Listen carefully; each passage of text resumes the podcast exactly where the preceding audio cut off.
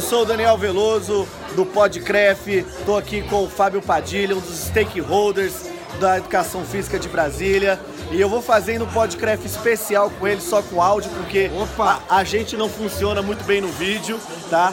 Fábio, é, trabalho com ele há bastante tempo no, no evento Capital Fitness, um evento que eu gosto muito. E além disso, ele é minha referência em relação a cabelos. E eu queria fazer uma pergunta para você, ô, ô, Fábio, que é o seguinte: é possível viver bem, ganhar dinheiro com educação física?